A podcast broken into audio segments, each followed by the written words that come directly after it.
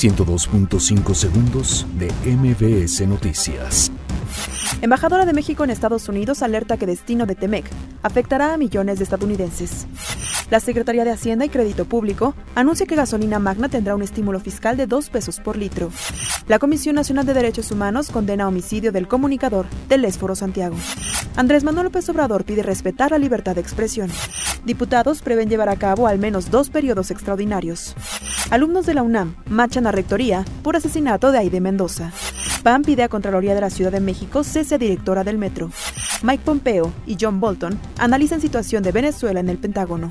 Yalitza Aparicio y Kate del Castillo aparecen dentro de los personajes más bellos de People en español. 102.5 segundos de MBS Noticias.